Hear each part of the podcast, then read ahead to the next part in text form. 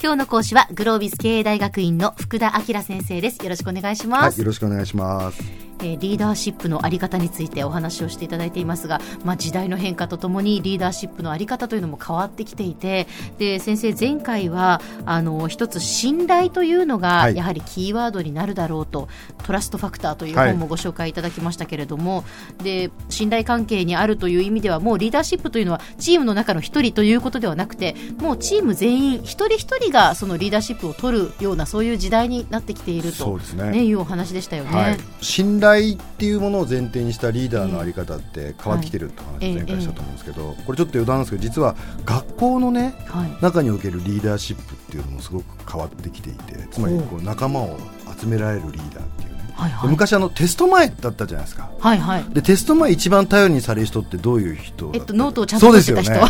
でそのノートの良し悪しは分からないんだけども、うんうん。少なくともそのノートを持っていて、え持っている人に対して寄ってってその人といろいろ交渉してそうですね。なんかちょっとノート見してみたいなね、コピーさせてみたいな。そうなんですよね。でも今って、うん。それがやっぱソーシャルネットワークがあるんで、はあ。れこのノートってもしかしたらちょっとこのページ違うよとかこういうのもあるよとか、あはいはい。情報を気前よくシェアをしてくれてる。人の方が、ええ。みんながついてくるらしいんですよ。なるほど、自分のなんかこう秘密のノートみたいなものを持ってるよりは、いいよって、あそれだったらこれもあるこれもあるこれもあるみんなで共有しようよそみたいな。コミュニティに参加する人もそれを見てすごくハッピーになる。すごい。これまではなんか自分がええ。情報格差なり、知恵の格差を持ってると強かったわけうんですけど、うん。もうそういう人はいいと。はい。ググれるしみたいな。これからは とにかく気前のいい人。うんうん。こういう人がなんかやっぱ頼られるっていうふうに、なるほどね。まあ、そんなふうに実はリーダーシップのあり方ってもう企業に関わらずええ。変わってるっていうふうに思うんですけど、で前回もあの信頼っていうことで会社の土壌っていうのをね、ええ。すごくお互いがつながり合えるようにしていこうっていうお話をさせていただいたんですけれども、これってある意味すごく従業員の幸福とかうん。こういうものをはい。実現しようっていうことにもつながってくると思うんですね。えなので実はあの今働き方改革って言われてるんですけども、まあこれ今時間のね問題をすごく言われてますけど。実は何よりもこう従業員と企業の関係性とか、うん従業員がやっぱ幸福を作る環境をどう作るんだっていう、実は大前提の問いかけっていうのがすごく大事なのかもしれませんね。そうですね。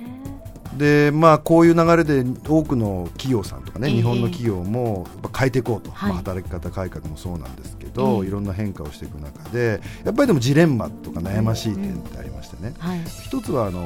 幸福に寄りすぎるとうん。企業として結果が出るのかと。なるほど。従業員がみんな幸せなのはいいけれどもじゃあそれじゃあその会社としてこの時代生き残れるのかっていうことです。あの一つのヒントになるのは大きな目標。大きな目標。つまり壮大な目標っていうのがうん人の力を引き出すっていうですね。世界を我々はこういうふうに変えていくとか、うん。100年後にこういう時代を作るとか途方もなく大きな目標を掲げることによってその理想に近づくっていうこの努力っていうのが幸福っていうものとつながってくると。この大きな目的の一部であるっていうのは内発的動機づけのすごく重要な要因って言われてるんですね。なるほどですね、今パッと思ったんですけどあの例えば孫さんなんかはおっしゃる通りですね。やはりこの大きな目標をおっしゃるって言いますよね、その通りです、大きな目標を掲げて、はい。その後じゃあ1年目はこうしよう、うん。こうしよう、ええ。こうしようっていうのを決めてやっていくと、はい。でこれあのファーストリテイリングの柳井さんもおっしゃったんですけど、ええ。そうやって着実にええ。1年1年こうクリアをしていくと、はい。みんなその気になってくるっていうんですね。あ最初はできないと思ってたんだけれども、ええええええ。1年経ったらここまで来たと、ーうん。5年経ったらここまで来ちゃったと。あじゃあできるんでじゃないか。きるかもしれないええええええ意識も変わってくるわけですね。だとすると、ええ。従業員がいい環境に加えてやっぱ大きな目標に共にこう進んでいくっていう状態をどう作るかによってその幸福と、まあ、企業の発展っていうのは両立できるんじゃないかなただ一方でそこでその発信をする人間に求められるのは、え会社の人間だけ知っていてもダメで、うん。社会とか、ええまあ、え。え周りと世界とか、はい。ね、で逆にビジネスに関わらず音楽とか芸術とか、うん。そういうものに対する造形みたいなものもより求められるかもしれませんけどね。はあ。最近リーダーシップの要件ですごく大事なのは学習能力とか好奇心とか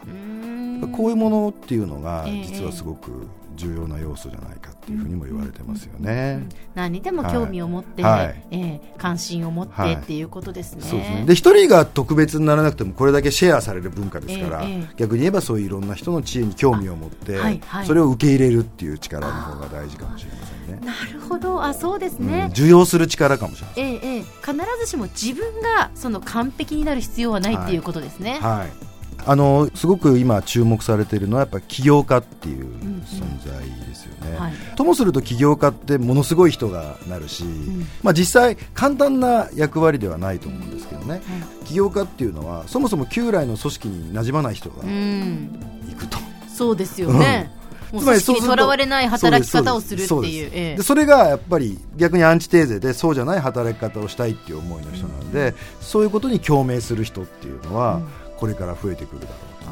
でもちろんあの起業家っていろんな方いらっしゃいますけど、やっぱ成功する方に共通しているのはやっぱ大きな志を持っている。でそれともう一つはやっぱり今ソーシャルネットワークの時代なんで、あらゆる人とその思いを発信すれば、フォローしてくれる人っていうのはたくさんいると、あとあの資金面っていう課題も。実は今まであったわけですけど、ええ。この資金調達コストっていうのが結構下がってきているんですね、一声かければ資金を集められるとか世界中の人からお金を集められる、まあクラウドファンディングみクラウドファンデたいなこともねィングみたいな流れもはい出てきてますので、えそういう意味だと起業家っていう生き方っていうのは重要な意味を持ってくるかもしれないですね、あとは今社会起業家っていうことで、ええ。社会の問題を解決するっていう方もすごく増えてますし、ん最近の若い方ええ。のこうキャリアの中ではそういう道を選びたいっていう人も増えてるんでもしかしたらこう組織の在り方も変わるしキャリアの在り方っていうのもよりそういう起業家的な働き方っていうのがはい。多くの人ができるようになっていく。でその方があらゆるいろんな問題を解決するしこう理想的な社会組織集団って言った方がいいんですかうん。ね社会に近づいていくのかなっていうのは、まあ、あくまで個人的にですけど、ええ思っている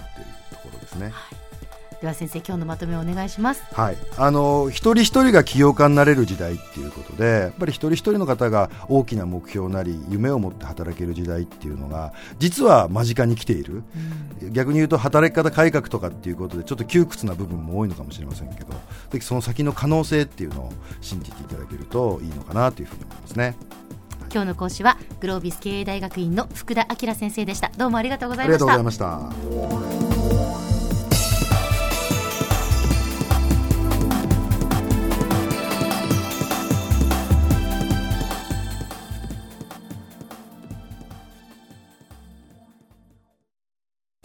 QT PRO は通信ネットワーク、セキュリティ、クラウドなど QT ネットがお届けする ICT サービスです。九州中に展開した光ファイバー網を基盤に一番身近なビジネスパートナーとして九州の企業自治体の皆様をサポートします。詳しくは QT プロで検索を。